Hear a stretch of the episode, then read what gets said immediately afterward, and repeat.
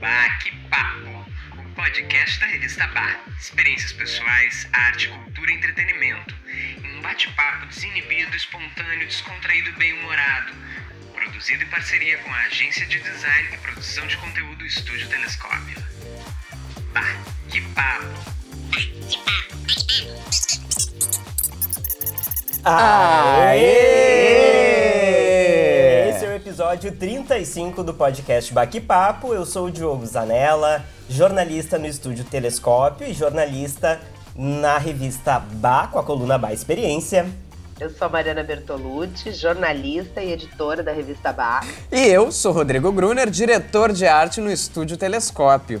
Hoje a gente tem convidado, a gente está recebendo o Gabriel, Gabriel Malen, um apaixonado por cultura pop, publicitário, que tem um canal no YouTube onde sempre traz informações e atualidades sobre esse universo. Desde reacts de singles das divas até o que surge mais quente no momento, passando muita informação como funciona o mundo da música e de Hollywood. Gabriel, muito bem-vindo, é um prazer te receber aqui para falar de um assunto que a gente gosta tanto, e eu sei que tu é PhD é em cultura pop. Obrigado, ah, imagino, o prazer é meu de estar aqui. Obrigado pelo convite. Adoro, adoro. Obrigada, Gabriel, por aceitar Imagina, convite. gente. Uma Imagina, honra. a honra é minha. Eu que agradeço. Um nome, né? Ideal pra gente falar sobre as atualizações do mundo pop. E a gente, claro, a gente não podia deixar de começar falando do sumiço da Miley Cyrus. Gente, por onde anda a Miley Cyrus, gente? Nos Que últimos meses. Séria, gente. O que, que aconteceu? Então, gente, nos últimos meses, né, a gente tem o quê? De notícia dela, os números dos charts, né? Porque o Hit Flowers nunca deixou de estar no topo. Agora, uma coisa que vem incomodando muitos fãs, né, deixando eles carentes, é a falta de divulgação e de interação também da Miley com os fãs, né? E para tentar justificar, para encontrar uma, uma justificativa para esse sumiço, agora surgiu uma especulação, né? É, essa especulação ela surgiu eh, já no mês passado com rumores de que a Miley teria virado membro da Modern Mystery School, uma polêmica seita religiosa que conta com práticas de sacrifícios e contratos de sigilo. Gente, que surto é esse? Exatamente. Assim, né? Gente, É que aquela que isso? coisa, né? Eu não fico surpreso com esse tipo de narrativa das pessoas, porque o público muitas vezes tem que encontrar, de certa forma, alguma coisa para justificar o sumiço dos artistas, né? Infelizmente, a gente vive nessa Verdade. realidade de que o místico sempre é a justificativa para quando uma coisa muitas vezes não tem resposta palpável, vamos dizer assim, né? Porque a vida pessoal da artista tá acontecendo ali, ela tá vivendo as coisas que de fato ela precisa viver, né? Mas uma coisa é óbvia para todo mundo. A- a- essa situação toda da Miley é, ficou muito assim em xeque por conta de ser uma das maiores eras de 2023 e simplesmente por ter ficado no churrasco, né? Junto com as filhas da Adriana Bombom. Verdade. Ex- Exatamente. É, mas agora esses rumores, né, eles dizem que ela teria sido incentivada a conhecer o culto já em fevereiro, né, e que desde então ela teria se dedicado a fazer parte da seita. Pelo timing, né, as coisas Batem muito bem. E onde que, onde que foi publicado isso, gente? Ah, saiu em diversos lugares. Começa viram? sempre no Twitter, né? Começa sempre lá, ladeira abaixo. Uhum. Mas na verdade, tudo isso acabou sendo meio que uma coisa que foi exposta por um fã que linkou toda essa narrativa através das coisas que foram aparecendo nas redes sociais da Miley.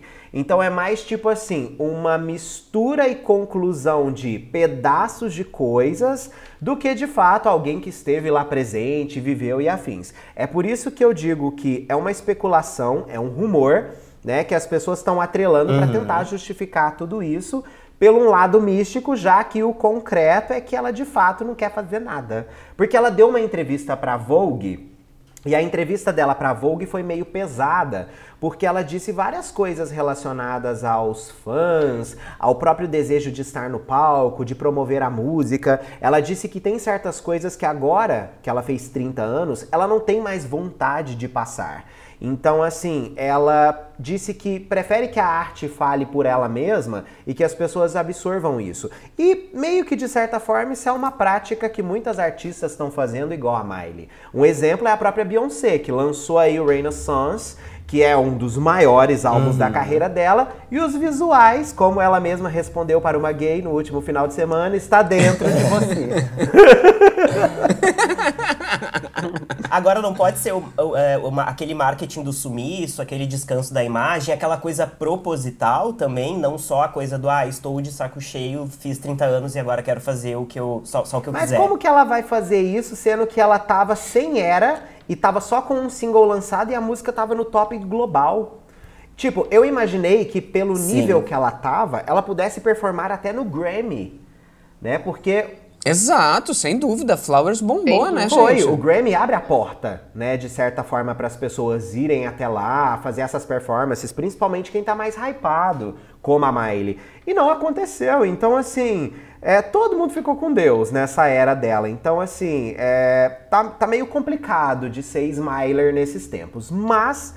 Me- E, essa, e essa, essa seita para a qual ela, ela teria ido, vocês já ouviram falar alguma coisa? Tem algum outro artista que, que, que é adepto? Então, artistas. Olha. Artistas, não. Sabe? Mas a história basicamente é a seguinte: que a Miley fez amizade com algumas meninas, e essas meninas que ela teria conhecido no final de janeiro e fevereiro inspiraram ela. Que tem até fotos juntas, né?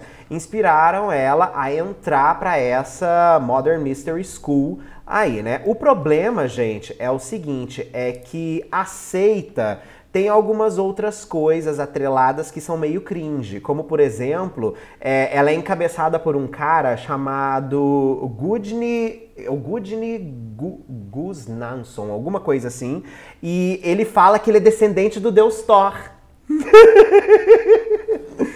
Então, assim, É Exatamente. bizarro, né? Somente. Então, assim, é, é um É. nível de surto, né? São camadas de surto que a gente vai vai falando assim, gente, realmente a vida após a morte, né? Porque numa dessa a gente faz só esse questionamento.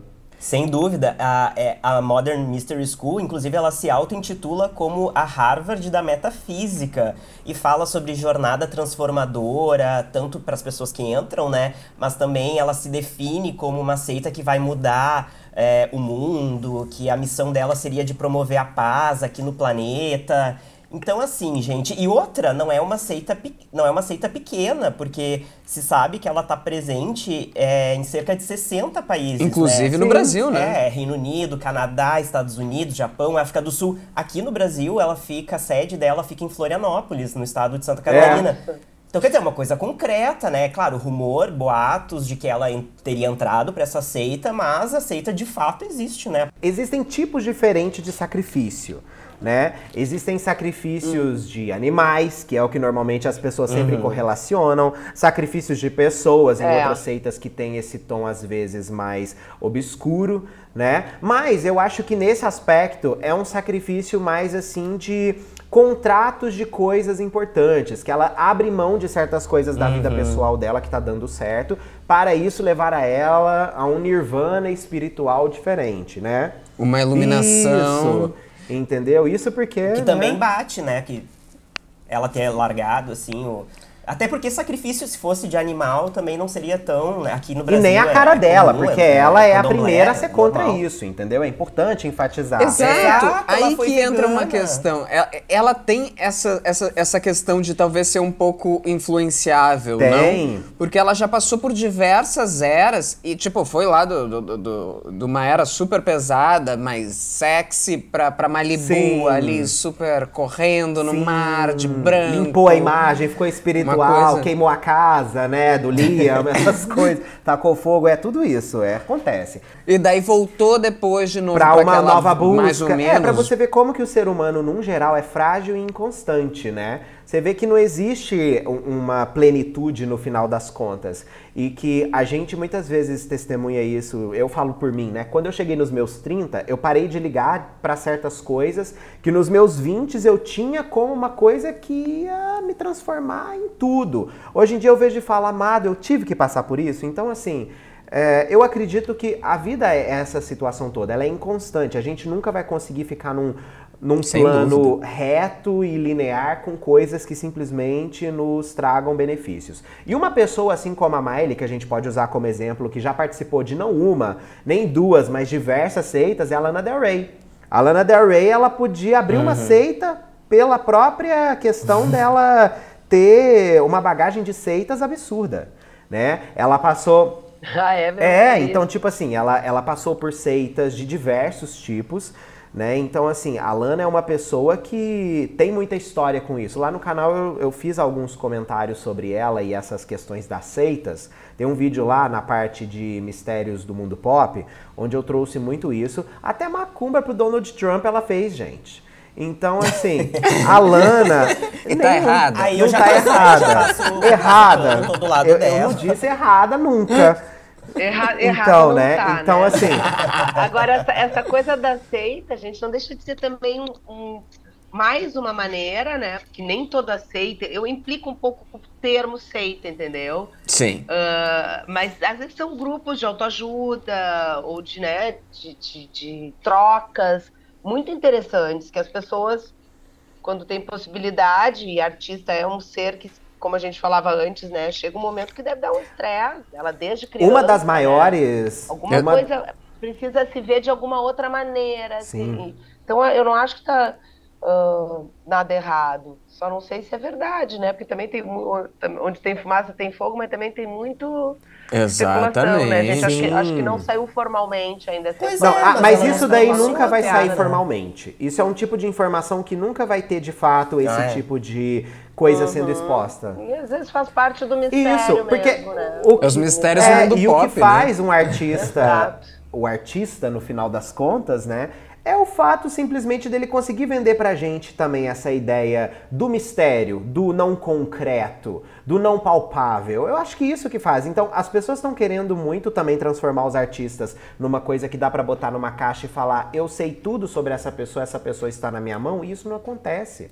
Isso mesmo que ela acabou de comentar sobre a busca de uma autoajuda, a Lana Del Rey fez isso quando ela tinha problemas de bebida, quando ela era alcoólatra, e ela entrou para uma seita dos, assim, era uma seita paralela dos alcoólicos anônimos nos Estados Unidos e Nova York.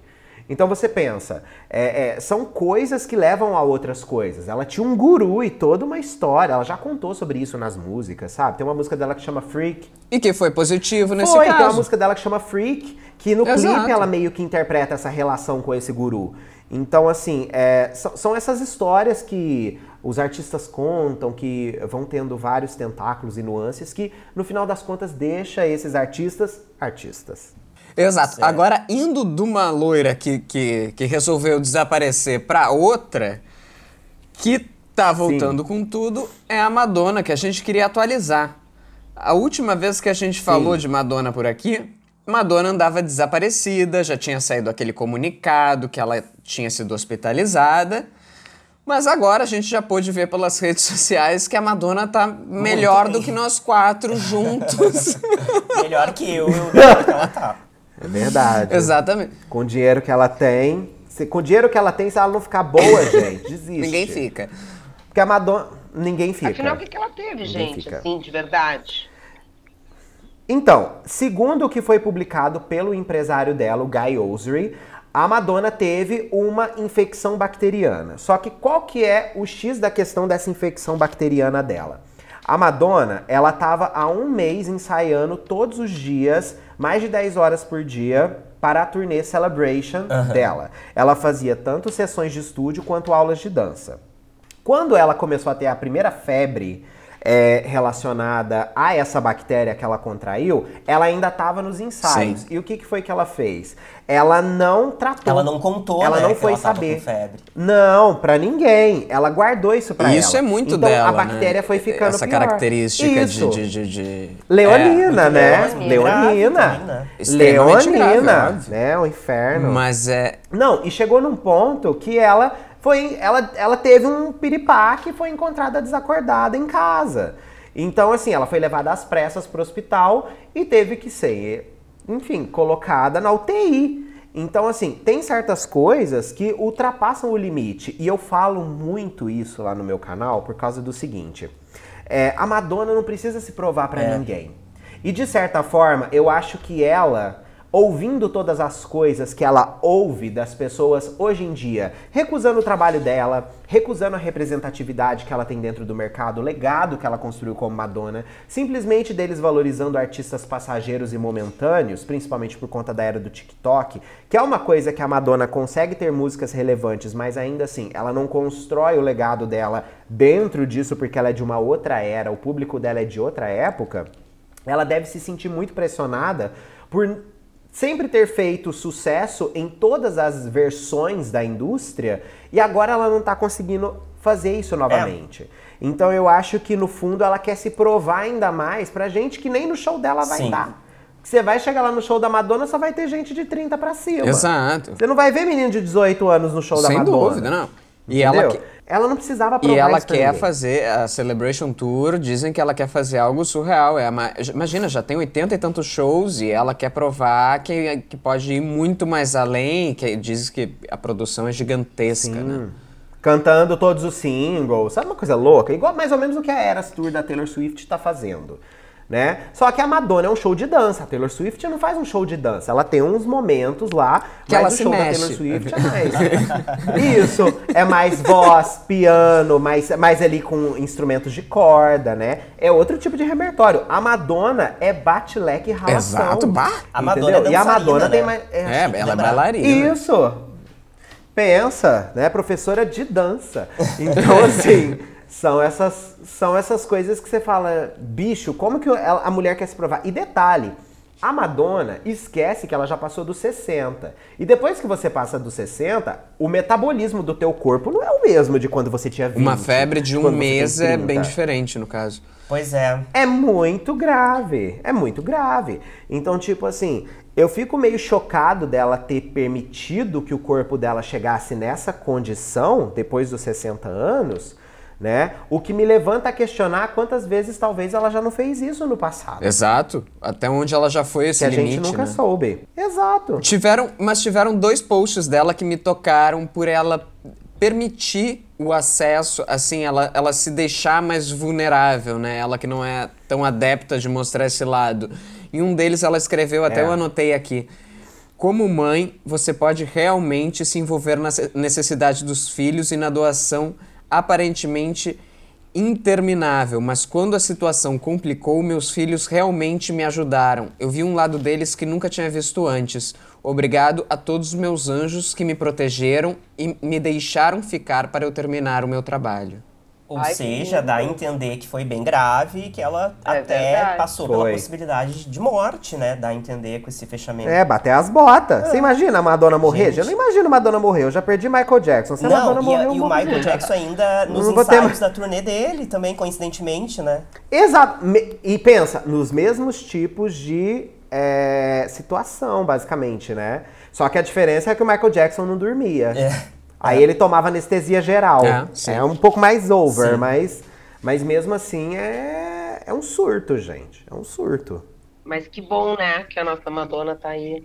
Com Tá tudo. aí e ainda É. compareceu na Renaissance Tour da Beyoncé essa É semana. Gente, tem, tem uma história Uma tão boa com isso, que eu dela. vi a foto. Eu vi a foto, aí eu mandei pro meu amigo assim: essa foto é antiga, né? De agora não, gente. A Blue Ivy tá criança. Aí o meu amigo Gabriel, pelo amor de Deus, não é a Blue Ivy, é um dos gêmeos. Aí eu falei, misericórdia, a Beyoncé tá fazendo clones. Porque é a Blue Ivy que tá na frente dela ali. Ninguém fala que não é a Blue Ninguém Ivy. diz, é muito parecida. E, É, e, e daí, nesse show especial, a, a, a, a Beyoncé ainda, ainda chama atenção para a presença da Madonna, pede ali, fala, fa- faz um, um chamado da plateia, né? Porque ela, ela sempre É, cita Queen Mother Madonna, God Bless You, dentro do remix da, de Vogue com Break My Soul. Mas ela ainda faz um chamado É. especial ali, galera. Madonna tá, como quem diz, aplaudam a Madonna aqui, por favor. Como E quem ainda diz. rola uma divulgação da, da tour, né? Da Madonna. No... É lógico. É lógico. Maravilhosa. E, gente, pelo amor de Deus, imagina a Beyoncé, que é uma cria de Madonna, ela cansou de falar na carreira dela da Madonna quando ela tava lá no destino das crianças ainda, né? Ela Verdade. falava, Madonna é isso, Madonna é aquilo. Gente, pra ela, ter a Madonna assistindo ela, porque hoje ela se tornou tão ícone quanto Madonna, deve ser muito foda de se sentir por dentro. Ela fala, cara, a artista que eu mais. Uma das artistas que eu mais admirei na minha vida tá ali. Sabe? Eu acho que isso tem um impacto muito grande e as pessoas não percebem E eu isso, acredito, e eu acredito que a Beyoncé entre nesse hall, ah, claro, no futuro ainda, mas no hall Madonna, Michael Jackson. Eu acho que ela já Tu entrou. acha que ela já entrou? Eu acho que ela já entrou. Sabe onde eu acho que foi o ponto que a, que a Beyoncé de fato entrou nisso? Quando ela fez o Lemonade. Uhum. Quando ela fez o Lemonade, eu falei, aqui a Beyoncé, ela chegou num nível que não, não tem mais pra sim, ali ela- nunca. Não- Che Ela foi. concretizou com um conceito, reinado. trazendo várias, vários questionamentos. Ali foi, foi- foi, Totalmente. bem, bem relevante. Foi bem intenso. E você percebe que ela não perde mais esse tato. Que, tipo, por mais que o Renaissance seja um álbum que muita gente fale, ai, mas não tem o mesmo tipo de letras que tem, por exemplo, no Lemonade, ai, a militância ficou de lado. Amado, a estrutura musical daquele disco é o Lemonade em som, só que ela pôs letras mais acessíveis. Só isso. O álbum é extremamente feito de referências de cultura pop da melhor época da house music, que foi anos 90. Sem dúvida. Então, tipo assim, amado, ouça house music dos anos 90, você não vai perder nada. Adorei, Gabriel. Gab- Gabriel, tu tá definitivo, hein? Eu tô achando demais essas declarações. já entrou, Beyoncé, já entrou. Aí, coisa boa, gente. Já entrou, te- acabou, é, gente. Ótimo. Até porque a Miley É é, aquela- é é uma igual grande co- fã é igual de como Madonna, de- né? Assim como já tá É. virando fã de Miley, né? Sim, maravilhosas, maravilhosas.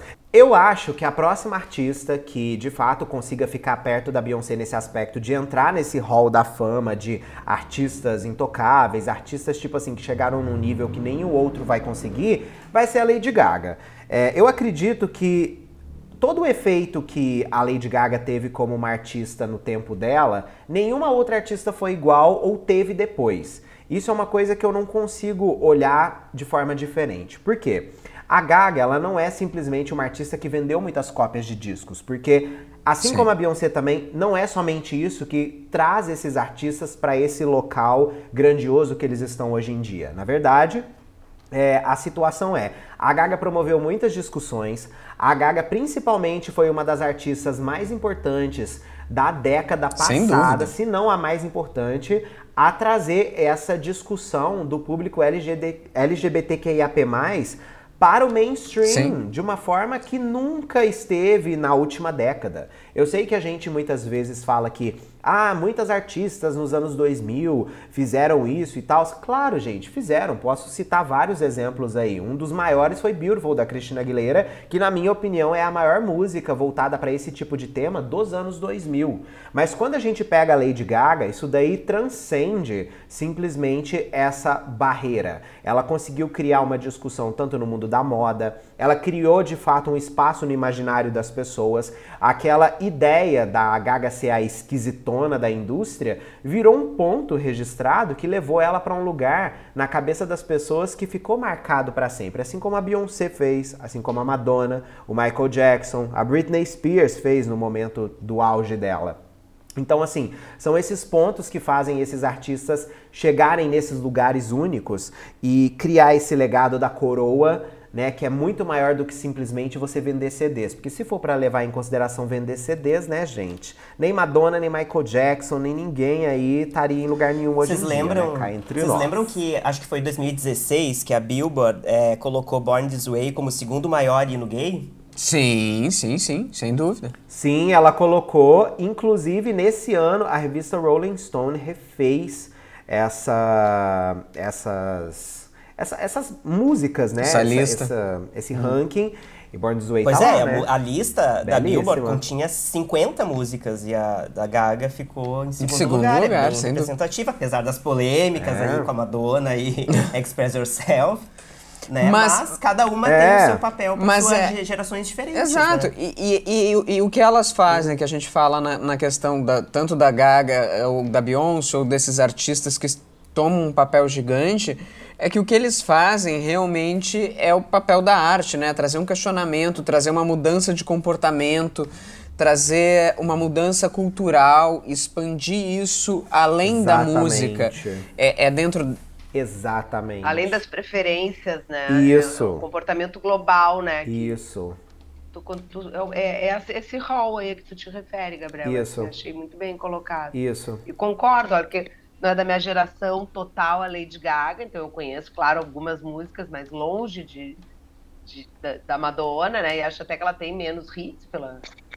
Ah, não. pela- Pelos anos, claro. Claro, né, muito porque menos, muito menos outra. discos. Muito... Ah, é, a Madonna, tipo, a Madonna É, tem. é. A Madonna tá com o quê? 40 anos de carreira quase, Fechando né? esse ano. A Gaga tem. A Ga- a Gaga tem o quê? A Gaga tem uns 15. Hum, É por aí. É, isso acho que estourou É. em 2007, né? A. Gaga Ah, surgiu.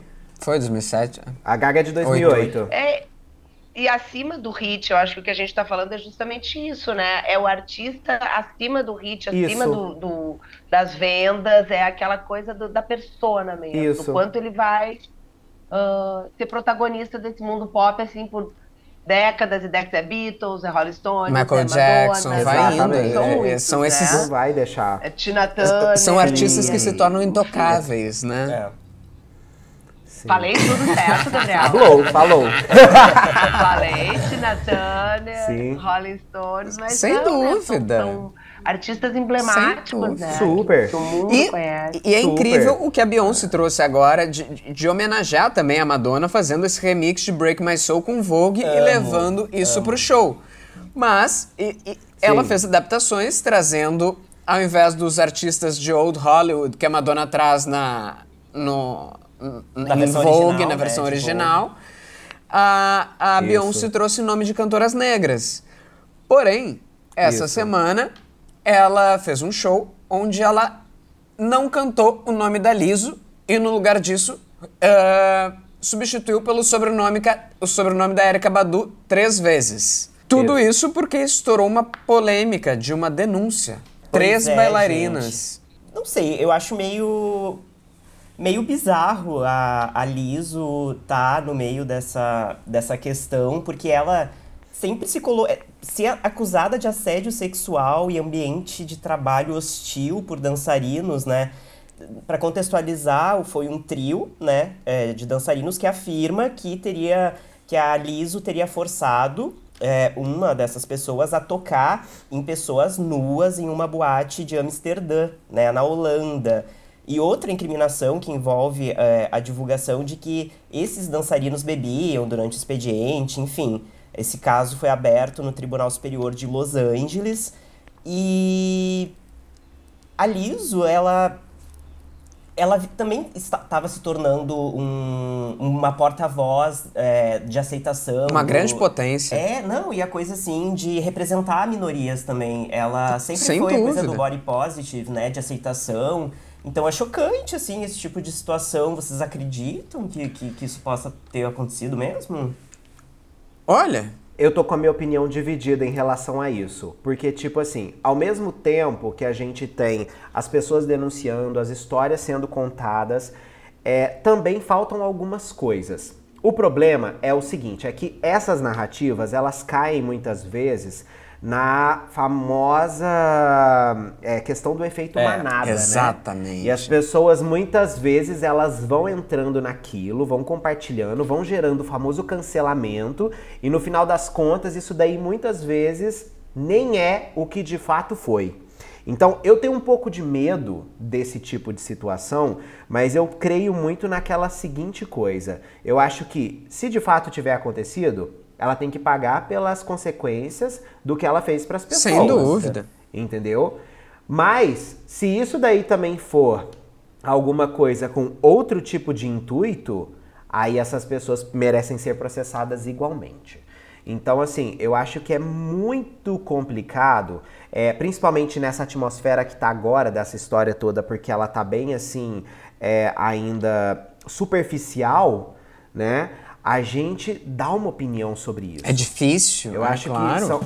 E, e ainda mais com o histórico. É da- muito complicado. Ainda mais com o histórico da Lisa. Exato, que foi o que né? mais Porque, como você surpreendeu. mesmo disse. Isso, Pois é. isso foi. Isso, isso, gente, isso aí tá no, no- nos veículos assim mais Não, saiu já em sérios, todos os aí, veículos. Porque, Os dois. porque o- Os dois. sa- já todos. saiu. Tá tanto no de Mas, e essa, e essa Sim, de Los tá em Angeles. tribunal, tudo? Tá. Essa ação Tá. já está correndo. Ah, bom, mas então tá difícil a coisa pro lado da Lisa. É, são denúncias, Só que né? aí que São entra depois. a- porque, tipo, fazer. Exato, mas fazer a denúncia, você pode fazer a denúncia sobre qualquer coisa. O problema depois é você provar Claro, tudo. claro. Então é aí que É, entra. Tem que acompanhar. Exato, né? porque isso com certeza vai virar uma bola de neve muito grande. Assim como, por exemplo, virou o cancelamento da Doja Cat. Sim, sim, sim, sim, sim. Né? Então, assim, é, obviamente, questões totalmente diferentes, né? Mas ah, tudo muito através do efeito manada que acontece. E outra, vou falar uma coisa aqui que muita gente vai me Tô criticar. com vergonha de perguntar quem é essa pessoa. A Doja Cat é uma rapper, ela é Não uma tenha, rapper atual Entendeu, dessa Gabriel, como é que é a coisa? Tá aqui? tranquilo. Ela é uma rapper dessa nova cena atual de música agora. Que Tá. ela tá tendo um pouco de embate com os fãs nas redes sociais, exatamente porque os fãs estão cobrando certas coisas dela que ela não quer mais fazer artisticamente. Então ela meio que deu umas respostas escrotinhas para os fãs. E os fãs tomaram isso como uma narrativa muito pesada e isso virou um grande cancelamento. Teve também a Ai, questão. mas os fãs, estão muito chatos. Tá, né, tá difícil, É difícil. tá complicado, tá muito Olha, complicado. tá muito difícil. E a gente viu aquela série que a gente viu sobre as fãs malucas, inspiradas A nas, Swarm. nas da Beyoncé. Agora, agora a gente entende por que, que aquela série existe, né? Gente, gente, a, a, tá a, a- verdade é a seguinte: é, o fanatismo ele sempre teve diversas nuances, né? Só que eu acho que a partir do momento que, obviamente, hoje em dia a gente está na era da internet, a acessibilidade ela é mais próxima do artista. Antes, o artista ficava num patamar e a gente vivia nossas vidas, tínhamos nossas opiniões, mas não tinha o contato no final das contas, né? Era Claro. tudo muito baseado em publicitários que trabalhavam na área para poder levar aquele conhecimento para o grupo de marketing do artista para escolher o próximo single, a proposta do álbum, né? A, a questão das vendas. Então, tinham certas coisas também que eram muito manipuladas. Muita assessoria de imprensa, que daí dessa- era só a partir deles que daí Isso. surgiam as coisas. Isso. E tudo muito assim também, é, é muito inorgânico. Sim.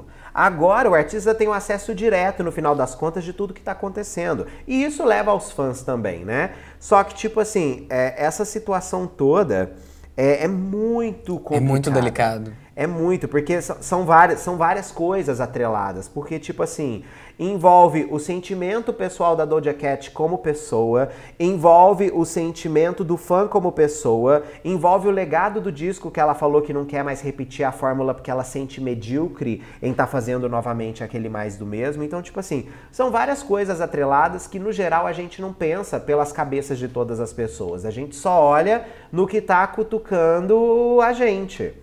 Entendeu? Então essa é uma coisa que Agora, dói. voltando ali pra questão da Liso, saiu na, na- no site da revista Rolling Stone Brasil há duas horas, a gente tá gravando hoje, dia 2 de agosto, uma publicação da Sofia Alisson, que dirigiu o documentário sobre a Liso. Não sei se vocês estão lembrados. Ah, é que ela comentou sobre a questão da Liso ter sido meio durona com É, ela e meio ela- ríspida nas Isso, coisas, ela não foi? postou que achou a Aham. Liso arrogante, egoísta e cruel, né, durante a, a experiência que ela teve ali na, na, na questão ali do documentário. Dirigindo o é. E a, ela que conheceu a Liso quando fez parte da equipe do documentário que fala sobre a Liso, né? Mas ela, inclusive, pediu demissão Sim. depois de conviver com, com a Liso. E essa publicação foi feita no Twitter, né? ah, da cine- ah, onde a cineasta Sim. alegou essa, essa questão de ter sido tratada com muito desrespeito. Também encontrei essa informação aqui no Terra, já saiu, já saiu em vários veículos. Essa... Recebemos aqui no ponto. Recebemos aqui no ponto. aqui no ponto. O prob- é. É uma pena que essas histórias, você vê, não tem nada a ver com a situação que a gente tá falando sobre as moças terem colocado ela no processo, né? Exatamente. Mas isso com certeza vai virar mais uma afirmação Sim, aquela coisa é de uma que coisa puxa ela tá outra, assim né? porque aquilo é isso, tipo, não, ela, a prova tá aqui, ó, porque uma outra pessoa passou. Gente, diversas pessoas me detestam, nem por causa disso outras não me amam. Então, pelo menos eu penso assim, tento levar a vida por esse lado, porque assim, eu acho que uma coisa não justifica Claro. a outra. Eu acho que a gente tem que tratar a Liso como pessoa tratando pessoas versus a Liso ter colocado essas pessoas em um lugar que de fato é precisa haver justiça se por acaso houve crime. Exato, sem Né? dúvida. Sim. Então a gente tem que dividir as coisas, porque as pessoas colocam tudo no mesmo saco, mistura e fala, ela é uma desgraçada, ela não presta e detalhe. Por ela ser preta, isso é duas Sim. vezes E pior. esse também é o problema do efeito manada do Twitter, porque todo mundo daí começa a É. falar mal da pessoa. Isso, isso. Cê- Ela não deu nenhuma entrevista ainda, Não, gente. aconteceu Isso. ontem, né? É bem quente. Ah, é. Então a- ainda tá, ainda tá tendo toda uma digestão disso. E agora que surgiu mais esse capítulo aí, Da vai diretora. virando uma grande. Vai, vai Mas o que me surpreendeu foi a Beyoncé já no show Pois ali, é. já ter cortado o nome dela da música, É né? isso que também me surpreendeu. Ah, bem, mas isso daí é uma coisa que não me surpreende nem Por um pouco, porque eu conheço pessoas do mundo da Ah, música. conta pra nós. Tá? Que. É, não vou dar nomes, Ah, obviamente. trabalha né? com nomes. Desculpa, contrário. trabalha com nomes. É, não, nomes não, nomes não teremos, mas o que eu posso trazer pra vocês é o seguinte, que já me contaram diversas vezes que é, antes de muitas notícias serem de fato publicadas desse tipo de teor, existe uma mídia das pessoas que, vamos dizer assim, são atreladas a esses grupos de imprensa que trabalham com artistas para determinadas notas serem publicadas ou não serem publicadas, e algumas dessas notícias aparecem antes de de fato elas saírem para o grande público. Sim. Inclusive, um dos empresários de uma das maiores artistas desse país hoje, que eu conheço e eu tive a oportunidade de fazer uma amizade, me contou que a grande verdade por trás da escolha dos feats no Brasil hoje é muito baseada na reputação das pessoas na rede social sim. Sim. tá? Então, tipo assim, se o artista tá com uma reputação meio sujinha, meio negativa e que isso possa reverberar de certa forma ali nele, ele faz essa tirada aí de corpo fora, Aham. né, Pra não se misturar com aquela gentalha, como já diria nossa querida dona Florinda, né? Então, Maravilhoso. são esses detalhes que a gente muitas vezes não sabe, não percebe que acontece, mas são assim, fato. Claro. Agora, Gabriel, a gente falando, tu contando tudo isso, a gente queria saber Hum. onde começou a tua vontade de falar desse mundo, de criar o canal, quais foram tuas inspirações, a gente quer saber um pouquinho disso. É, foi o seguinte, é, eu cresci numa cidade muito pequena. E cidade pequena é uma bomba por causa do seguinte: quando você cresce num lugar que de certa forma parece que você não pertence àquele lugar, é, você acaba ficando muito solitário. Sim. E eu fui essa criança barra adolescente solitário. Então, tipo assim, na minha vida eu sempre tive muito contato com música, com arte, com cinema e principalmente desenhos, né? Cultura pop no seu melhor Sim. momento ali, né? Que eu fui uma criança viada dos anos 2000. Todas Uma nós criança fomos. viada nos Todos anos nós. dois- Nossa, criança, ser uma criança viada nos anos 2000 era um acontecimento. Era uma né? delícia. Hoje em dia eu percebo Ainda mais isso. uma cidade pequena, né? Isso, e era uma coisa que, tipo assim, eu sentia a flor da pele. Então eu, eu tinha muita dificuldade de me relacionar com as pessoas e encontrar pessoas que estavam meio que na mesma liga que eu. E por conta disso, com que o tempo foi passando, eu fui conhecendo pessoas, desconhecendo pessoas e a era da internet veio, eu percebi que eu tinha mais amizades com pessoas da internet de lugares completamente opostos, que eu conhecia às vezes em um grupo do Facebook ou outra coisa, porque eles falavam a mesma língua que eu, do que de fato é, eu ali na minha cidade com um amigo que morava do lado de casa, que a gente sentava na rua ou ia lá em casa pra ver Sim, filme. a afinidade Sabe? era maior por, Então, por essas pessoas online. Isso. Exato. Aí eu comecei a perceber que, tipo assim, as pessoas que eu queria na minha vida, os assuntos que eu queria falar na minha vida, a pessoa que eu era, eu não ia conseguir ser naquele lugar ali. Então eu criei o canal pra, de certa forma, já depois de adulto, né? Porque eu fui pra faculdade de publicidade, estudei publicidade, abri minha agência, trabalhei como publicitário, né? Tive agência durante quatro anos, foi um momento ótimo na minha vida, mas na pandemia eu acabei fechando e dedicando totalmente no canal. Mas eu criei o canal como um passatempo exatamente para poder me reconectar a pessoas que de fato tinham uma cabeça parecida com a Claro. minha.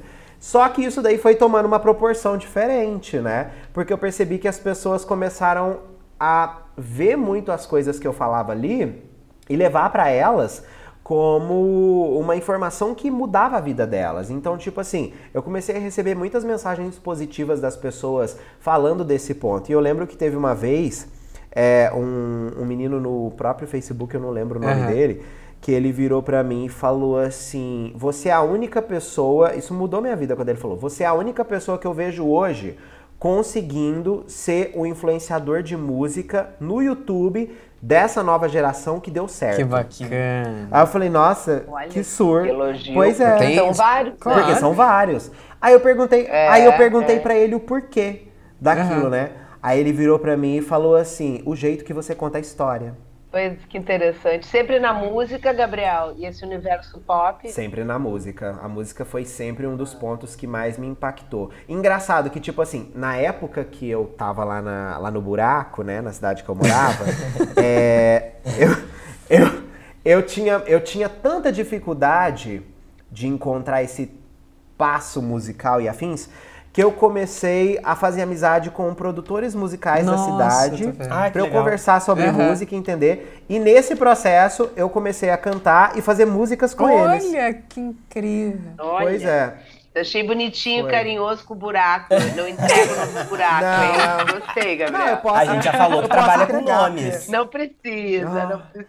Não, eu entrego, eu precisa. entrego o nome da cidade. Eu era da cidade de Lavras, no sul de Minas, que tem uma faculdade muito grande lá, conhecida como UFLA, Sim. que é uma das maiores faculdades e mais importantes da- do Brasil. Só que é uma cidade que ela não acompanha o desenvolvimento das pessoas ao lado de uma faculdade daquele calibre ali. Então falta muita cultura dentro daquele lugar. É, você pensa, uma cidade com uma faculdade que atende é, a centenas de, de alunos diariamente lá, não tinha uma balada na cidade, não tinha lugares para sair, opções noturnas, não existia isso. O próprio público de lá, a cultura local do- dos próprios empresários lá, eles não investiam nesse tipo de coisa, eles investiam em comida, em, em- em- é, o itinerante quando chegava lá na cidade para fazer festa de música e afins, esgotava em minutos. Por quê? Porque não tinha aquele entretenimento. Não chegava. E era a claro. tua válvula de escape.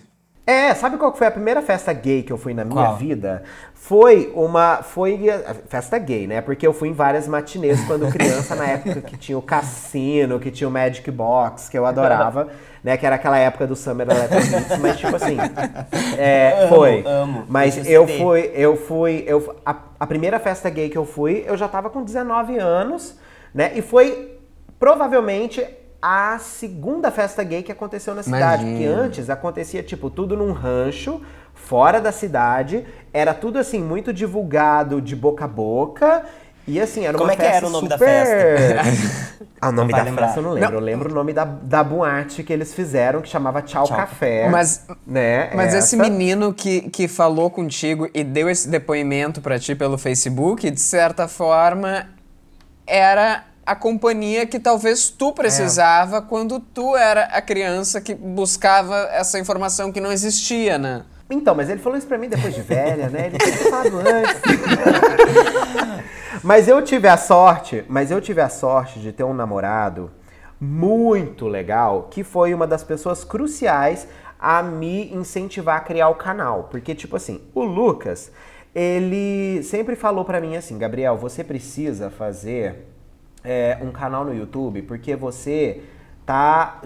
Você, a quantidade de pessoas que curtem suas coisas no Facebook, que fazem. Você devia ter um canal no YouTube pra falar isso. Você tem eloquência pra falar isso no vídeo.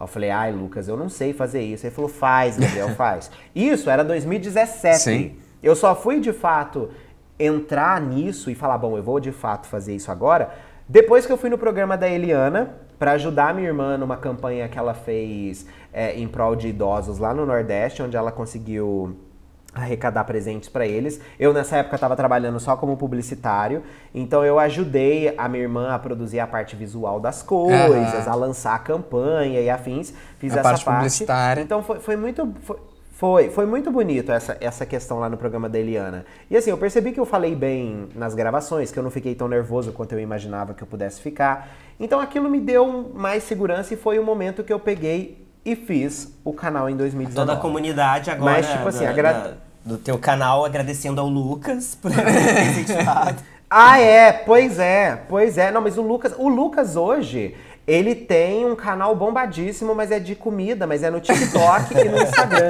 Porque eu enchi o saco dele pra fazer o Ai, mesmo com receitas, porque ele sempre cozinhou muito Ah, bem. viu?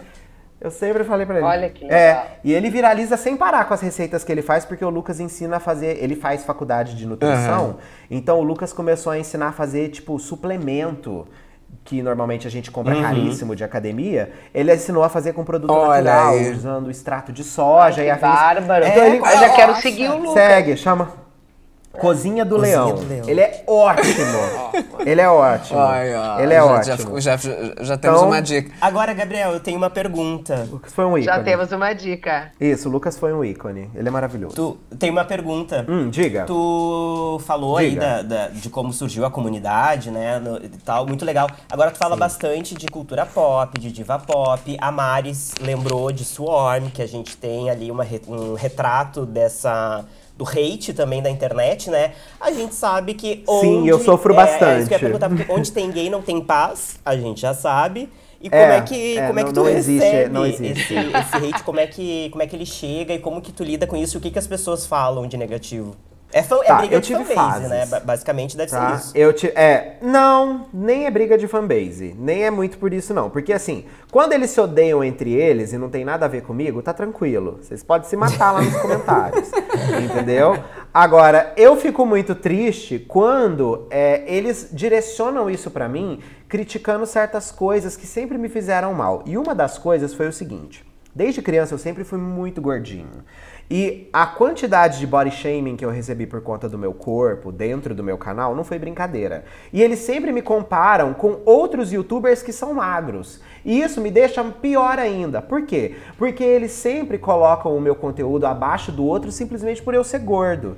Então, de certa forma, eu tive que me provar demais. E uma das coisas que eu escolhi para produzir no meu conteúdo, para enfrentar esse hate, era fazer todo dia conteúdo, coisas que os outros não fazem. Exatamente. Então, tipo assim, todo dia, sete vezes por semana, tem um videozinho novo no meu canal. E quando eu não faço vídeo, eu faço uma live e às vezes eu faço os dois no mesmo dia. Então, tipo assim, eu não deitei e eu enfrentei isso mesmo como bom capricorniano. Incrível. Ma- Mas, Que maravilha. Pois é. Inclusive, isso te, te fortaleceu, pelo que tu tá dizendo, sim, né? fortaleceu, barra me levou também pra um lugar onde eu interajo muito pouco, tá? Porque eu criei uma defesa onde eu muitas vezes parei de responder e ler as coisas, principalmente quando tem uma proposta de ser um vídeo mais polêmico, quando eu sei que eu vou falar alguma coisa que tem um tom às vezes Tu te abstrai de ler. isso, que pode ser um pouco mais controverso. Por exemplo, amanhã eu vou soltar o vídeo da Liso, né? E o vídeo da Liso eu sei que vai vir recheado de gordofobia e me afeta de uma forma absurda. Então o que, que eu faço? Eu vou postar e sumir. Sim. Entendeu? É, é assim Claro. que tem que ser. Mas, Gabriel, isso aí, eu, eu acho que isso aí é sucesso, entendeu? Não, eu então, eu comecei a Verdade. entender É. isso depois, mas. Tem que fazer essa costura, entende? Sim, mas- Porque isso aí chama sucesso, É, as pessoas estão malucas. Ninguém Gabriel. chuta cachorro morto. Eu tenho essa ideia, né? Essa, essa fala ela é clichê, mas ela é muito verdade. Ninguém chuta quem não tá tentando morder elas, quem não tá tentando fazer alguma coisa de diferente e quem tá em ênfase, né? Mas eu acho que o ponto de virada na explosão do hate nas minhas redes sociais foi a Miley Cyrus. Porque a Miley me convidou pra poder participar de uma ação de um clipe dela e ela só escolheu quatro, ela só escolheu 10 pessoas no mundo e uma do Brasil. Uau. Então, Olha que legal. foi. Então ela me mandou um presente, ela me mandou uma Ai, carta. que tudo. Ela foi super, foi, ela me mandou e-mail, foi super maravilhoso. Aí que fiz uma chamada com outros youtubers tipo famosérrimos no mundo que eu fiquei tipo, gente, o que eu tô fazendo aqui no meio desse povo? Sabe? Então foi foi É, tu, tu foi. estás nesse hall, Foi, Gabriel. e ela me postou. Cada, cada um no seu hall. Isso, e ela me postou no Ai, que Instagram dela. maravilha. Que né? Então, esse surto foi muito grande. Agora, é aí também que entra uma coisa sobre a própria mídia brasileira em relação a essas coisas. Por quê? Eu contei, eu acho que foram somente quatro meios de comunicação que comentaram sobre isso, me mencionando nas matérias. Ué. A maioria dos meios de comunicação usou outros youtubers de, de fora do Brasil para colocar anexado nas matérias como. É, como que fala? Como cabeçalho. Dando exemplo. Isso, isso. Então, assim, eu fiquei bem bolado com E isso. tu acha que isso foi, foi, foi caipirice ou gordofobia mesmo? Eu acho que isso daí foi mesmo. Muito vi- esquisito, Não, eu acho que isso. Não, eu acho que é o viralatismo do brasileiro Exatamente. mesmo, que o brasileiro sempre vai. É, cai, caipirice do É, Brasil, que o bra- que o brasileiro né? já- Valorizar, Valorizar quem as tá pessoas, fora. mais Isso. as pessoas de fora do que as pessoas daqui, né? Isso. Ué, vocês não viram hoje, por exemplo, aquele menino Gabriel, que ele é um cantor super conhecido do YouTube, participou do Raul Gil, fez mil e uma performances aqui no Brasil já. Ele sofre hate dos fãs da Mariah direto lá no canal dele, porque os fãs ficam criticando o fato dele conseguir fazer o Winston, igual a Mariah faz, né? Ah, e ele foi no Got Talent e ele tá sendo enaltecido no mundo inteiro. E no Brasil ninguém nunca fez uma publicação sobre ele, mesmo com ele sendo um dos melhores cantores do YouTube hoje. Então eu vejo essa. E, e eu conheci ele pelo Márcio Guerra, né? Que é um, um outro youtuber que fala muito de música. E eu vejo o Márcio reagindo a ele, falando dele. Então, tipo assim, eu falo, bicha, como que pode uma coisa dessa? O brasileiro fala que não existe bons cantores no Brasil, que não existe música boa no Brasil, mas eles são os primeiros a virar as costas. Então fica meio difícil de trazer a defesa nisso aí, né? Então é, é- É Falta de educação. é, é muito complicado, é muito difícil lidar com isso e isso me entristece bastante. Mas é aquela coisa, eu sigo perseverante, eu sigo fazendo o meu trabalho, eu sigo cada vez mais assim no meu quadrado, sabe? E eu sigo tentando fazer as pessoas mais felizes, porque se as pessoas estão felizes e elas me devolvem a felicidade delas com o meu conteúdo, eu fico feliz Eu- também. Então isso Eu lembro de um no conteúdo teu que foi bem especial. Que eu lembro que tu. Qual? Que marcou bastante. Que eu lembro que tu fez uma live com uma das batucadeiras do Cabo Verde que participaram da Madame X Tour. Foi. E a gente, foi, a gente inclusive a- conheceu a ela na. A gente tem uma foto, uma selfie com ela em Lisboa. Saindo do, do show de E eu Lisboa. acho tão, achei tão importante a, a- a tu dar a disponibilidade e espaço para elas falarem, porque é óbvio que elas tinham uma importância gigante dentro desse projeto e Total. e, e foi o, o espaço que elas tiveram dentro da imprensa eh, internacional em Portugal foi grande, a gente viu, foi, foi, foi bem Foi. pesado, assim, tanto que elas eram a capa do jornal do dia do, do, do início da Isso. turnê. Mas eu achei muito bacana tu entrevistar ela e trazer as questões delas também, porque era o que a, era a intenção da Madonna, Foi. era trazer elas, né? Era trazer as questões dessas mulheres. Exato. Tipo assim, quando eu escutei o disco, eu falei, meu Deus do céu, ela está de volta. Porque, tipo assim, Madame a é Madonna tudo. não faziam. É, a Madonna não fazia um álbum conceito há anos. O último álbum conceito da Madonna foi o Confessions, até o Madame X. Depois ela foi lançando vários discos que não tinham um conceito pré-definido. Não era um álbum que tinha uma música específica, que fazia uma referência a determinada coisa e afins. E quando eu recebi isso e eu fui ouvir, né? Obviamente, eu cresci numa família que eu tive a oportunidade de ter uma mãe muito musical.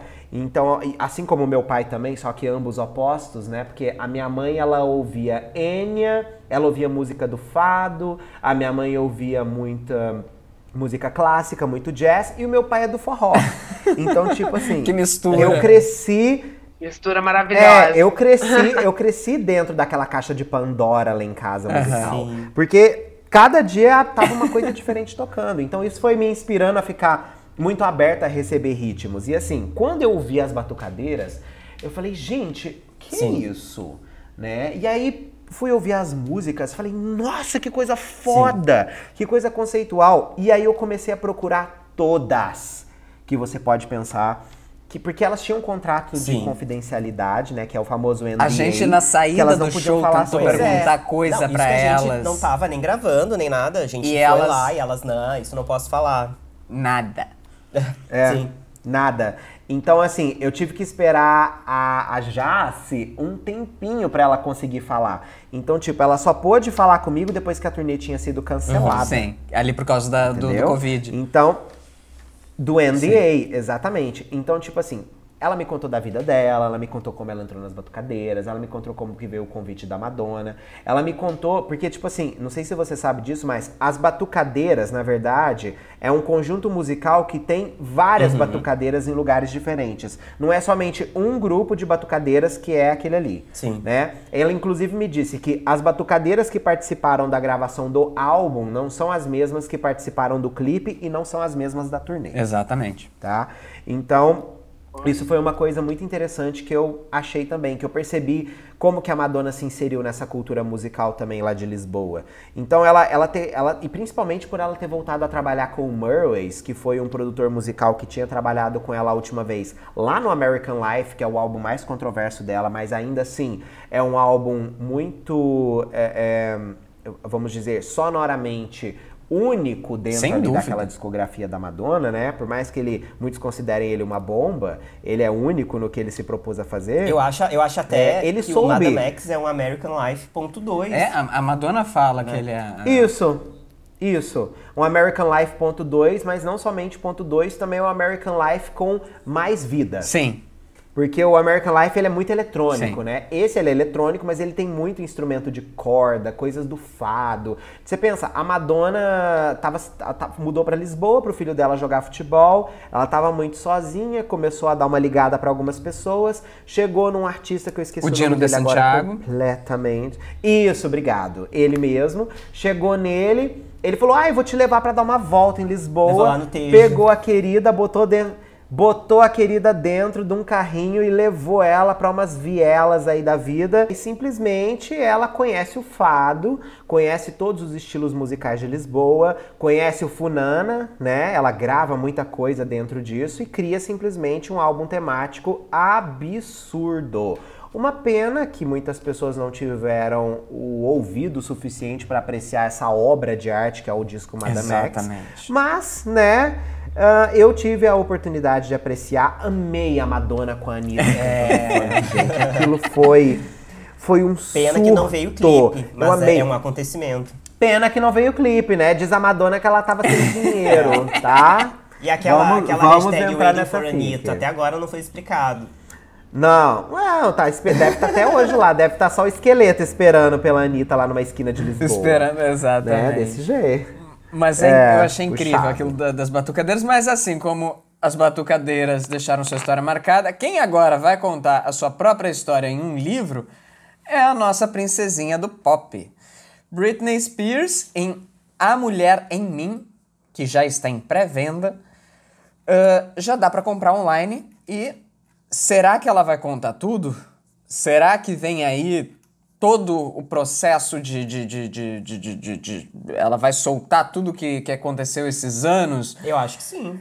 Ao invés de uma entrevista, talvez que muito foi especulado com a Oprah que não veio, mas será que vai ser o livro que É. vai trazer tudo isso à à luz do sol? Eu acho que ela vai trazer a história de vida dela, né? Muito da infância, do início de carreira, mas eu acho que ela vai falar muito da libertação da tutela, que durou 13 anos, né? Sem dúvida nenhuma. Eu também acho. Mas eu não acho que vai ter entrevista. Eu não acho que ela vai fazer divulgação nenhuma. Eu acho que ela vai literalmente só jogar o livro por aí e tá aí a história contada, leiam. Infelizmente a Britney tá nesse patamar agora que tá um pouco difícil também de. Porque seria muito legal ver ela comentando sobre o livro e botando certas coisas é, em pratos limpos. Ela não tá se manifestando, Nem né, um Gabriel, pouco. assim, a- a- de, de forma que a gente consiga entender fora dancinha. Nem um e, pouco. enfim, Mas será que ela não tá se né? protegendo? E a Britney agora- se proteger, porque a divulga... o lançamento do livro, né, a divulgação foi, divulga... foi adiada por conta do Justin Timberlake e do Colin Farrell. Na verdade, não foi. É. Na verdade, não Essa foi. notícia que saiu, Na né? verdade, não foi. Então, f- saiu, mas aí depois essa notícia foi desmentida. Porque ele. É. O que que tu foi. acha, Gabriel, Foi desmentida. sobre a Britney? Tu acha que ela, que ela tá enfrentando ainda problemas mentais, emocionais? Acho que até Totalmente. compreensível, né? Dentro da- dos últimos Hum, eu, anos assim, dela, do que a gente sabe. Eu acho, muito, eu acho meio difícil da gente falar, ah, ela tá vivendo assim, tá vendo assado. saber, É, porque, tipo, é muito difícil a gente puxar um diagnóstico baseado no que a gente vê ela no Instagram girando, né? Porque qualquer pessoa que vê ela girando no Instagram, eu penso, por exemplo, a minha mãe Pensa faz o mesmo aqui na sala de casa, ela só não filma, entendeu? Então, assim, se for assim, minha mãe então tá tá desequilibrada. É verdade. Então pensa, mas Ah, assim, aqui, mas... aqui em casa. É, eu também, eu fecho a porta do quarto, giro lá loucamente, pião do É, baú. eu vi no Google Gloss, eu vi no Google Gloss que, que, ele, que o, a madrasta e o Kevin Federline teriam se mudado para Foi, Havaí e os filhos os meninos não teriam ido junto, né? Isso. E meio, e meio num clima ruim. Então, Mas já tá, essa história, ruim, né? essa história já tá rolando desde o começo do ano, sabe? Porque, tipo assim, Ah, é? não sei se você viu, mas o Kevin Federline, ele fez uma coisa baixíssima no começo do ano. Foi, se não me engano, foi em janeiro. Ele fez um documentário para uma rede de televisão dos Estados Unidos, que depois foi vendido lá pra Austrália, onde ele contou diversas coisas sobre a Britney e botou um dos filhos pra falar. Isso daí Nossa. foi, foi muito repudiado nas redes Baixíssimo sociais. mesmo. Ele ganhou uma grana ferrada com isso daí, às custas É dela. muito baixo, baixo. E aí depois ele fez, e depois ele fez uma exposição de um vídeo Um onde modelo que ele só vem repetido, né, Gabriel? Exatamente. Esse cara foi, foi muito complicado com Foi. ela e até E detalhe. lá atrás, né? E detalhe, É. os meninos foram criados por ele, né? Não por ela. Claro. Então eles têm o É, caráter. alienação Sim. parental. Ele tem o caráter dele. Detalhe. Mas o grande bafo foi o seguinte: é, ele pegou o Kevin, né? E postou alguns vídeos da Britney chamando a atenção dos meninos no aspecto de um não cuidar do outro e ficar mexendo no celular. Sabe aquela coisa de mãe xingar? Ele fez, ele, ele, ele Uhum. postou esse vídeo no tom de querer mostrar como ela era com os filhos e por que eles estavam longe. Aí você veio e fala assim, gente, se for assim, então Claro, que foi completamente O chinelo dela era um né? bumerangue. Qualquer mãe. O chinelo da minha mãe era um bumerangue. minha mãe me jogava o chinelo da esquina na outra, o chinelo das minhas costas. Entendeu? Se fosse, era pra ela estar em prisão perpétua. Então, assim, gente, as pessoas tentaram mudar essa narrativa da Britney, colocar ela como vilã diversas vezes, e o próprio pai da Britney foi uma das pessoas que fez isso, porque você sabe quais são os meios de comunicação comprados pra falar mal da Britney, Sim. né? Então, assim, ve- veio com uma loucura. Completamente tudo. Mas, misógino Na minha também, né? conclusão. Totalmente, mas o que esperar, né, da indústria norte-americana com a Britney, né? Porque sempre foi misógino, né? Eu não acho que seria diferente hoje em dia, mesmo depois que ela já passou dos seus 40 anos. Infelizmente, as pessoas. É, a, a Britney ainda é uma sobrevivente. É. A gente não sabe até quando, porque. É, sei lá. mas eu acho que ela não volta. Eu, eu, eu, assim, eu acho que ela não volta mais, não. Eu acho que ela deve. que ela tá devendo um Acho que ela já falou alguma coisa, né? Sabe? Nesse sentido que ela não queria mais. É, ela, ela- é, é, ela tá devendo um álbum. Então ela tem que lançar esse álbum.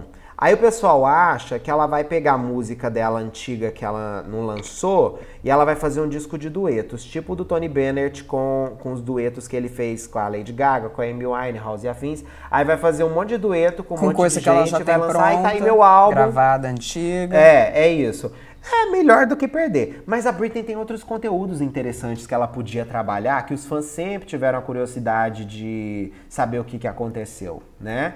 Então, tipo assim, a gente também tem essa expectativa de achar que o tão falecido álbum Original Doll lá dos anos 2000 dela pudesse ganhar uma roupagem e ser lançado agora. Porque esse disco foi anunciado por ela, ela foi na rádio, falou que tinha o álbum, tocou Mona Lisa e ficou com Sim, Deus. é, é- A gravadora é- é- sumiu com ela é e mais um álbum. dos clássicos mistérios do pop, esse álbum. É, um dos clássicos mistérios do pop e clássicos mistérios da existência de Britney Spears, né? Mas, tipo assim, eu acho que o livro vai ter muito essa coisa da tutela sendo falada na narrativa Sim. dela. Porque só aquele trechinho, por exemplo, que ela falou no depoimento que ela fez lá pro tribunal, que o áudio saiu pra gente, ali ela contou apenas um pedacinho da história numa época. A pontinha do iceberg. Exato, ela falou literalmente do final da, da Domination, da, da residência que eles cancelaram ali e enfiaram ela na rehab.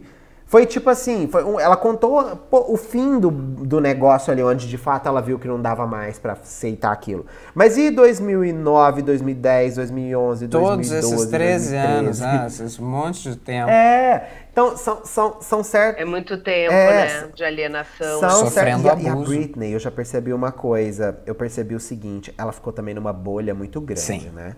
E quando você fica numa bolha, é muito perigoso você ficar na bolha, porque. É, e ela deve estar tomando remédios, né? Mas, pra, é, pra- eu- pra to- pra tocar esse barco. E aí a gente, sei lá, né? Não dá pra gente falar. a gente É, não dá. não Mas, sabe. mas dizem que ela tá fazendo É. terapia uma vez na semana, o que eu acho É bacana. ótimo, todo mundo tem que Mas fazer, eu acho né? que. Ótimo. É. É, mas eu acho que, tipo assim, o caminho pra ela no show business não rola Bom, mais, não. Ela Acho lançou ficou agora a música com afetada. Will.i.am, que antes até falaram que iam utilizar inteligência artificial pra, pra, pra voz dela. Chegaram a vir um monte de boatos. Na verdade, a música foi gravada do celular. Gra- Imagina, ela dela. gravou com o gravou celu- do celular dela. O que é a tecnologia, Foi. né, menina? Imagina. Pois é, eu imagino ela parada lá na casa dela, falando: não, vai pra lá, gente, vai pra lá, fecha a porta, tranca os cachorros, que eu vou gravar a música aqui no meu armário. Sabe? Então você pensa, tipo, é assim que ela fez. Uma coisa. E eu. E falando disso daí, que muito se especulou de, de, de ser inteligência artificial, a gente tem visto surgir ah, músicas a partir de inteligência artificial na- nas mais diversas vozes, principalmente Ariana Grande. Ariana Grande cantando forró em português, usa- utilizando a voz dela. Sim. Utilizando a voz da. da- Sim. Eu ouvi a Madonna esse dia também cantando Lady Gaga, ouvi não sei quem, gente que já morreu, o Michael Jackson cantando La Isla Bonita.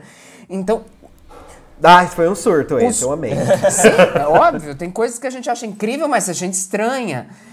Qual será o, o É. futuro disso? É mais um risco da inteligência artificial pra. Acho que a indústria não daria esse tiro no pé, né? Porque eu acho que só afundaria. Eu acho que também a indústria não daria esse tiro no pé. Sim. Exato. Não, e tá Não certo a- a- o Não testamento da. Madonna, né? Que não só. é, Ela atualizou É, agora. a Madonna já botou que não É, vai ela rolar. atualizou. Mas a Madonna tem material, a Madonna tem material demais gravado, ela pode lançar muita coisa. Mas tipo assim, o meu, na minha concepção, né, o que eu acho disso tudo sobre isso. O negócio da inteligência artificial é o seguinte: ao mesmo tempo que ela é uma dádiva, porque ela vai poder proporcionar, principalmente para artistas independentes, de começar uma determinada carreira, de criar certos tipos de coisa, conteúdos mais assim é, domésticos, né? Vai ser muito legal. Sim, sem dúvida. Mas, por outro lado, é, eu acho que vem também uma questão também de contratos serem refeitos para trabalhar no timbre do artista, naquele tipo de voz, naquele tudo O relacionado direito à ao voz timbre, o direito à precisar ter- voz, o direito a. Né, outro tipo tudo. de. Eu acho que é de outro tipo de contrato, porque aí isso evita que essas coisas aconteçam. Por exemplo, é, o, o Michael Jackson, que você citou, em 2010, é, depois que ele morreu, um ano depois, a gravadora comprou os direitos das músicas dele. é, do- da parte dos filhos, né? E com isso vieram algumas canções. Só que quando eles produziram o álbum, é, faltavam três canções que eles queriam inserir Sim. no disco, mas que essas três canções não estavam finalizadas. O que, que eles fizeram?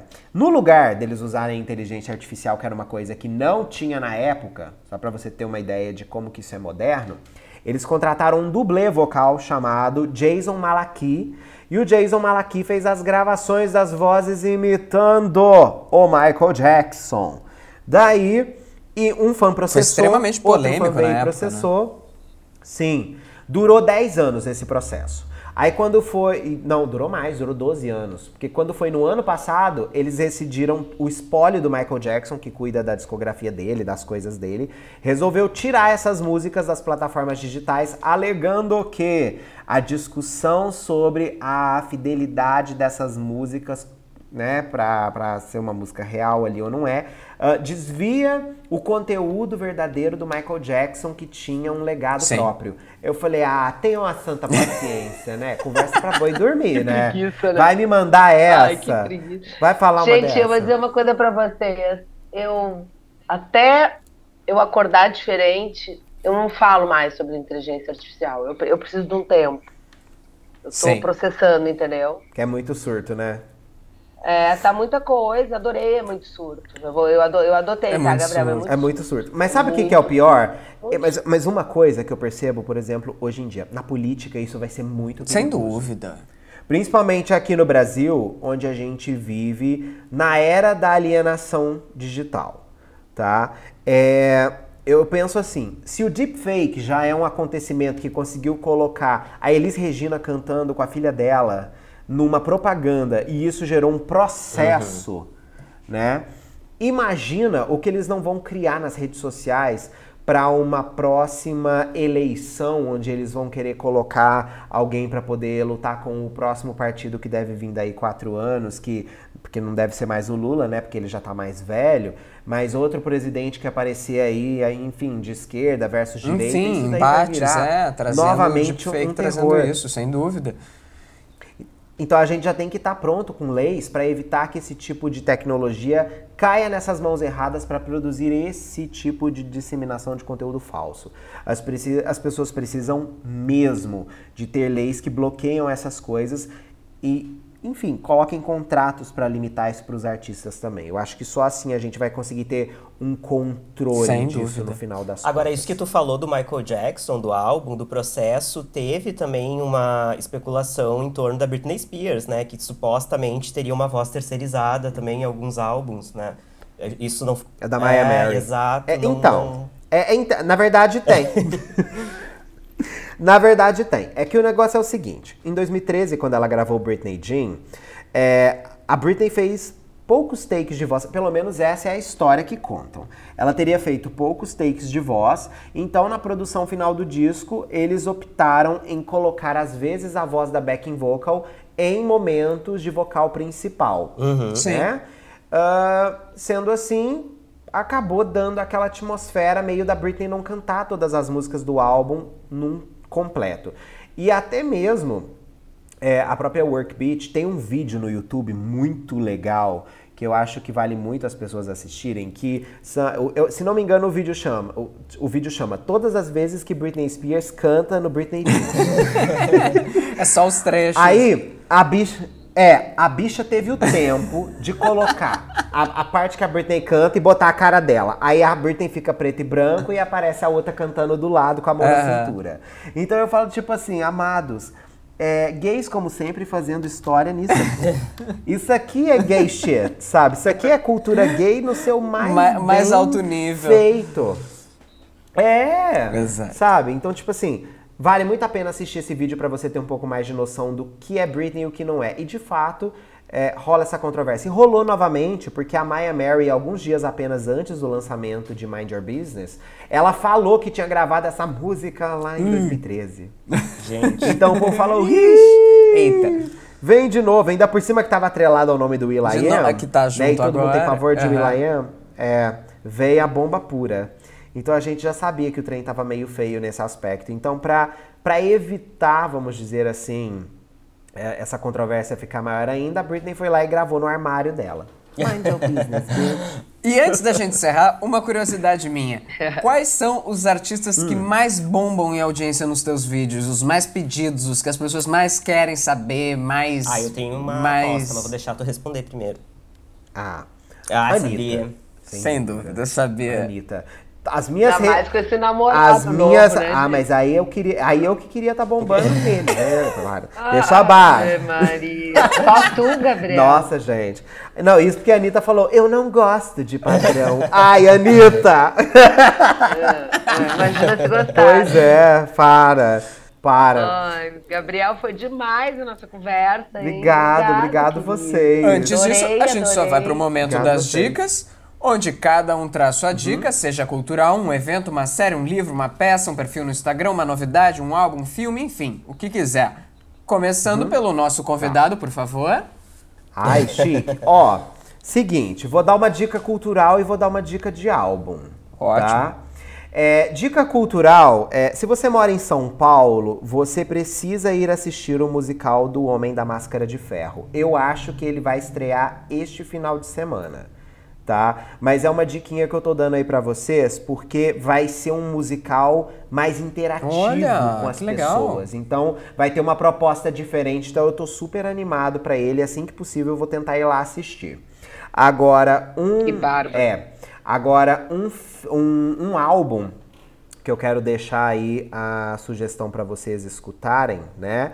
É o disco da Carly Rae Jepsen, The Loveliest Time, que ela lançou nesse final de semana agora, que não teve nada de repercussão e é simplesmente um dos melhores álbuns deste ano. Sabe, o disco é incrível pra quem gosta de uma música dance, quem gosta daquele revival do disco, pra quem gosta de uma música que tem esse tipo de teor. Vocês precisam ouvir esse disco da Carly Rae. Eu tenho certeza que vocês vão Ouvirei, babar no sem projeto, dúvidas. porque ele realmente é, é- é- é o melhor possível. Mari, tua dica? Minha dica, gente, comecei a ver até sem a permissão Ah, de vocês, né, imagina. guris? Mas enfim, comecei a ver porque, é uma série curtinha e documental que eu amo, né? Arnold, a série sobre a- o Arnold Schwarzenegger. O povo na academia já tá comentando. E achei bem legal. Vi o primeiro episódio. Onde que a Está gente assiste? Episódio. Onde que a gente gostei, gostei. Netflix? Netflix. Netflix. Maravilha. É. Bom, gente, a minha dica, além, claro, do canal do Gabriel no YouTube, arroba Gabriel Marralém, pra vocês acompanharem aí. Obrigado. É, é babado, Obrigado. é assim, a gente assiste, a gente ama e vale muito a pena. Agora, além do canal do Gabriel, a minha dica eu vou dar sobre um livro que eu comecei a ler agora essa semana, que chama A Doce Vida em Paris.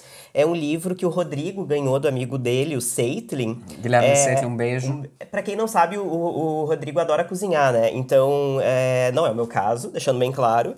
Mas você não precisa gostar de cozinhar pra ler esse livro, porque ele é uma delícia. Ele fala sobre aventuras gastronômicas e não gastronômicas de um estrangeiro na Cidade Luz. É um americano que morou em Paris, então é muito gostoso a maneira como ele descreve esse choque cultural entre americanos e parisienses, a questão é, de etiqueta mesmo, né? Porque que às vezes os americanos e outras é, né, pessoas de outras partes do mundo acabam achando o parisiense grosseiro ou sem educação, mas eles têm lá toda uma questão de etiqueta da, deles e que pra eles nós somos os mal, os mal educados quando vamos pra lá, né?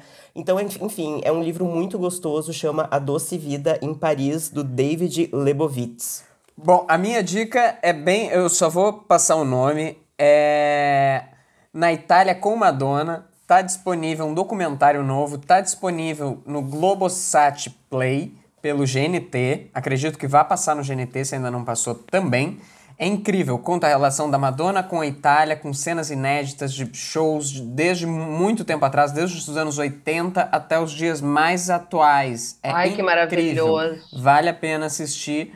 Amei. E a gente tem que agora agradecer, né? Do fundo do coração, muito obrigado pela tua presença, Gabriel, teu tempo, tua, tua sabedoria. E a gente quer que tu passe todas as tuas redes, as, conte das tuas camisetas, conte todos os teus. Obrigada, Gabriel. Por onde a gente acessa. Gente, faltou essa dica mesmo, as camisetas. Ai, gente, imagina, obrigado. Ah, eu é que verdade. agradeço. Agradeço. Camisetas super. lindas. Obrigado, eu que agradeço. Então, quem quiser me encontrar nas redes sociais é super facinho, só procurar Gabriel Mahalen em todas elas que eu tô lá. Tanto no YouTube, quanto no Twitter, quanto no Instagram, vocês conseguem me encontrar. E a minha loja de camisetas é a Soul Damn Pop, que foi um projeto aí que eu, eu, eu já tinha ele desde 2019. Na verdade, eu queria criar ele antes do canal, mas eu precisava de um acesso para poder levar isso daí para as pessoas e eu preferi esperar o canal acontecer para de fato conseguir lançar essas camisetas do jeito que eu queria. Então, são ilustrações originais que eu mesmo faço a produção de todas elas, ahn, inspirado pelos artistas que eu trago lá nos vídeos do canal. E convido vocês para poder conferir o Instagram lá da loja, assim como também visitar o nosso site, que é facinho de procurar. Soul Damn Pop. Lá no Google você já me encontra.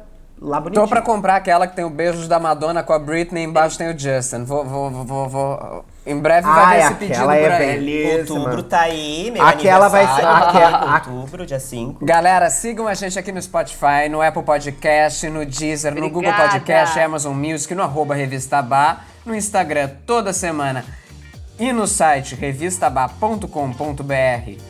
Tem a coluna Ba Experiência, produzida pelo Estúdio Telescópio, que sempre traz um recorte do assunto do podcast, do assunto da semana. Então, confere lá, revistabá.com.br. Avalinhe com cinco estrelas, sigam o podcast, ativem o sininho e na quinta que vem tem episódio novo. Obrigado, Gabriel. Obrigado.